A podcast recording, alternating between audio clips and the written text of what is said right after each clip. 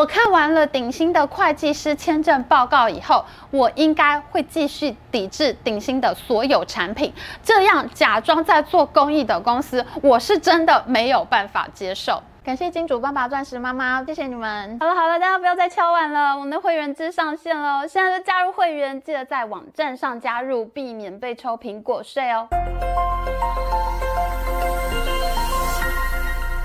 Hello，大家好，我是 Amy。直棒味全龙队拿下了今年下半季的季冠军，我做梦都没有想到，有生之年我还会再看到味全龙夺冠。因为在一九九九年的时候，味全龙气势爆棚三连冠，徐生明总教练拿下了年度最佳总教练，而黄炯龙拿下了总冠军赛 MVP。然而，味全龙竟然在三连霸的最高气势之年，被鼎新集团味家无预警解散。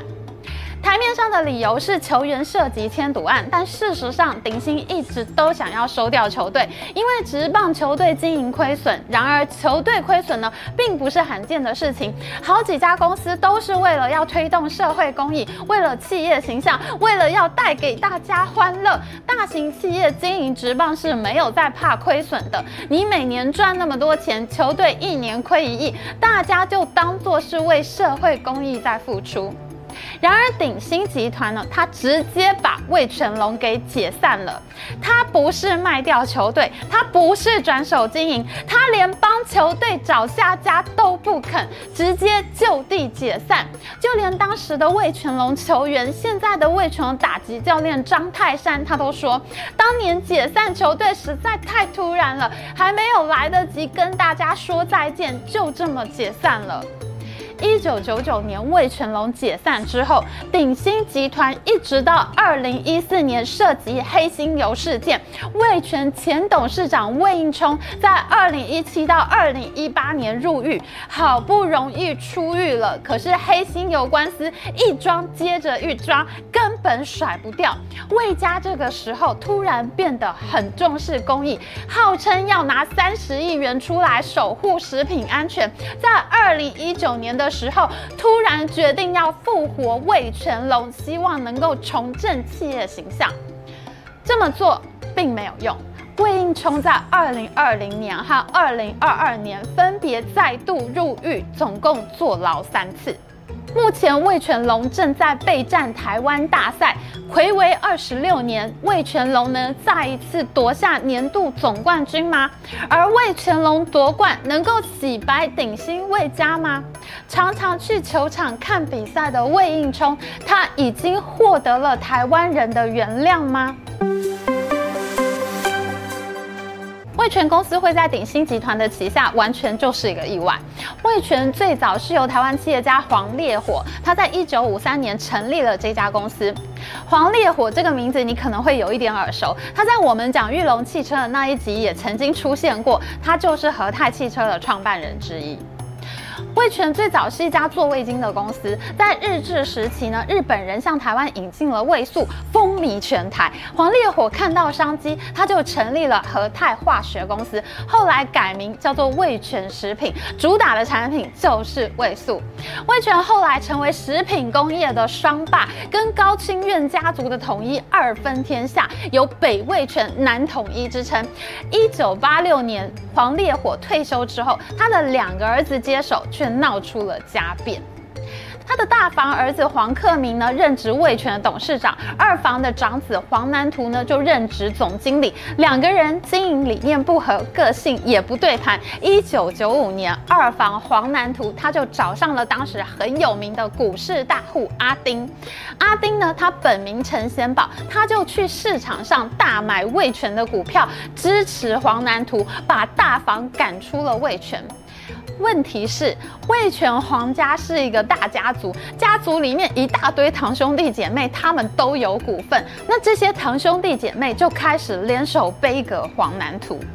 哎，这个故事听起来有没有很熟悉呢？是不是很像我们今年做过的泰山詹家经营权之战呢？泰山的詹家呢，他也是找来了股市秃鹰朱国荣，结果呢也是痛失了经营权。魏权的故事几乎是一模一样。黄南图引狼入室，这个阿丁呢就从市场上大举买进魏权股票。这个时候，黄家做出了一个猪一样的决策，他们在市场上把股票全全部倒出来，因为当时味全经营亏损，黄家在四十八块的价位到货，把股价打到二十五元。他们认为呢，阿丁是跟银行融资的，股票跌呢，你就要补保证金，那阿丁呢就会被断头，阿丁到时候只能来求黄家买回股票，那黄家就打算呢，他要砍价收购。没有想到呢，阿丁竟然把黄家丢出来的股票全部吃下，拿到了魏权快要一半的股权，他转手就卖给鼎新魏家，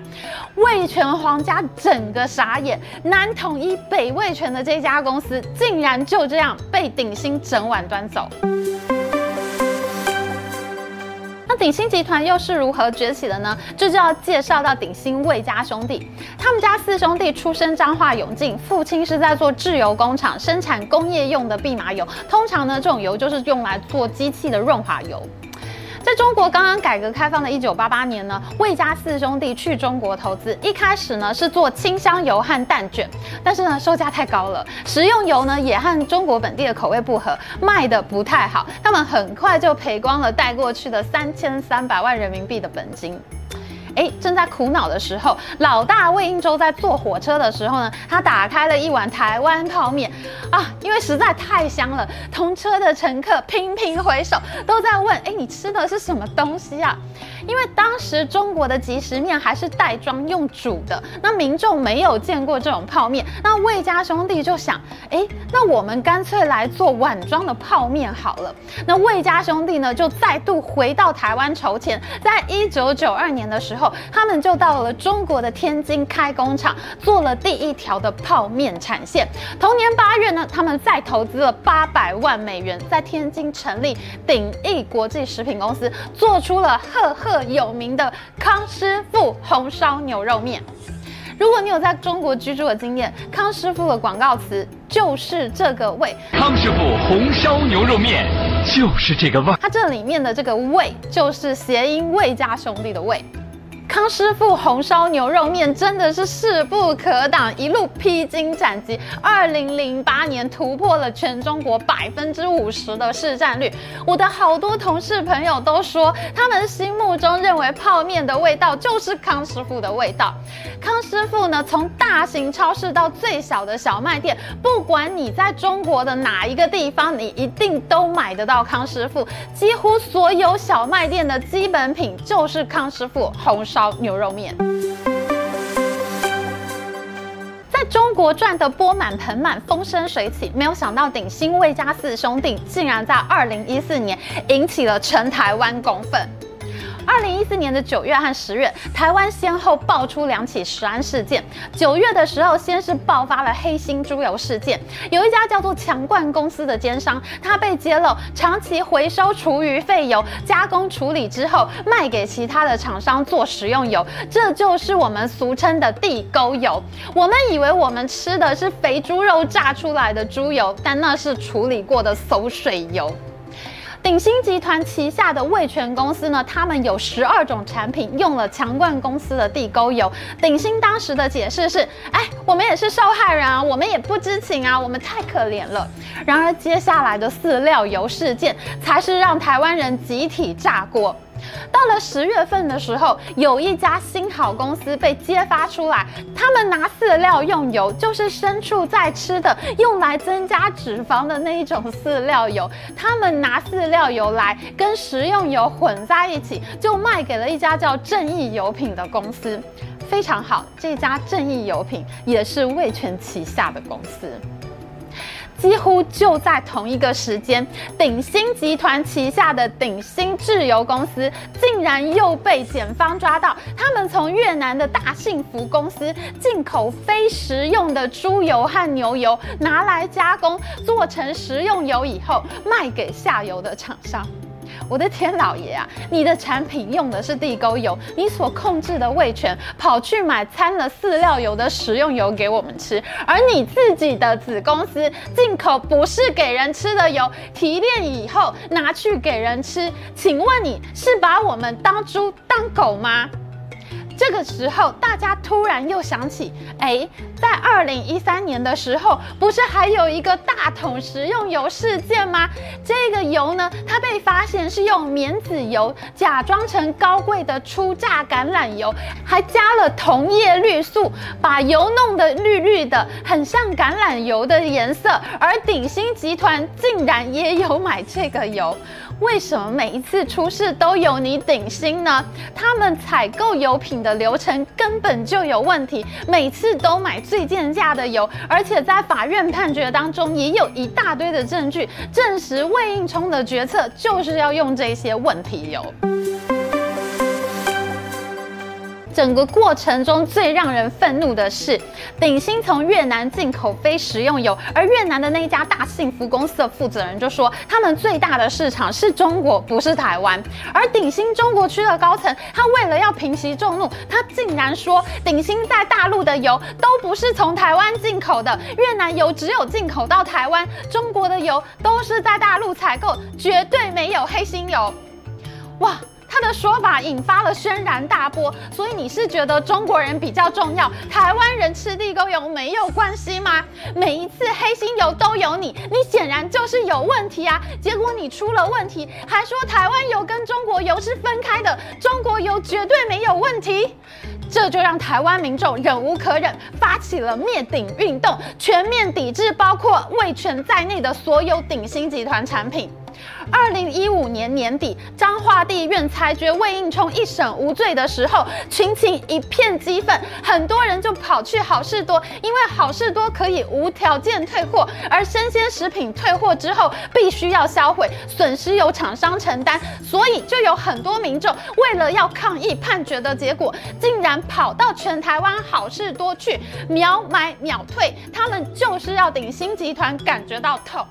灭顶行动重挫了鼎新集团，味全的股价从二零一四年的四十块暴跌到二零一六年的十七块半，味全的股价直到现在都还没有上来，还在十八块上下。而在香港上市的康师傅控股，从二零一四年的二十块港币跌到了二零一六年的八块港币以下，现在也只有十块港币左右的股价。鼎新集团受伤非常之重，到现在也没有完全的恢复。而味全呢，在二零一四到二零一六年间呢，出现了连续亏损。二零一五年他们的 EPS 更是亏损到每股三点七八元，一直到二零一七年，它的 EPS 才转为正数。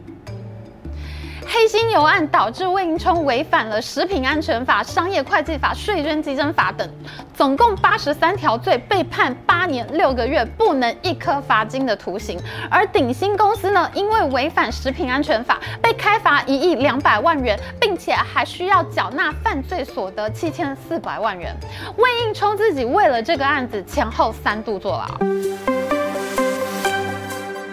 灭顶行动可以说是一次非常有效的消费者抵制行为，连续三年遭到亏损，任何公司都会很难挨的。这就迫使味权必须要切割魏家。当时的味权执行长苏守彬他发出了一份声明，他表示魏家虽然持有百分之四十的股权，但是呢还有百分之六十的股权属于大众投资人，希望消费者不要再秒买秒退抵制味权了，这样呢就会伤害到味权的股东和味权的员工，还有他们配合的洛农，你用地沟油的时候，你有想到过伤害全台湾人的健康吗？为什么这些人总是在犯众怒以后变得很能为他人着想了呢？魏家全面退出了魏全的董事会，但是呢，魏全的董事会仍然是鼎新的家臣在主持。我们可以看到总监事名单上面，康发、康盛、康清、鼎安这些全都是鼎新的转投资公司，而法人代表的陈清和、林清堂等都是魏家的家臣。这个林清堂呢，他就是魏应周身边的老将，他的硕士论文呢，就是在写康师傅在中国的并购发展。还有你可以看到持股不多的这一位张伯光，他也是魏家好朋友，都是出身彰化永靖的好厝边。由于消费者常年抵制味全，直到现在，我不小心买到味全的果汁，我还会被我的朋友们提醒：哎，你是不是瞎了？你看不出来这是味全吗？哎，我还真的看不出来耶，因为味全知道他们自己被抵制了，他们就做了很多小农风、台湾小农的产品，开始为台湾小农着想了呢。然后呢，他们会把 logo 做得非常非常小，不标在正面，改放在背面，小小的字你根本就看不见。他们根本就是在跟消费者玩躲猫猫，甚至他们还会在商标旁边打出“嗨，又是我，找到了，开心吗？”除了背面哪都不去，我一直都在哦。这种搞笑的字样，唉，我真的有点笑不出来。零一四年黑心油爆发的时候，魏应聪曾经承诺要捐出三十亿元的食安基金，当时的行政院也是很为难，他们直接发声明说，政府来收这个钱不太恰当，鼎新还是先处理跟中下游厂商和消费者的赔偿吧。后来行政院也说，其实根本就没有人来跟政府接洽过这件事情。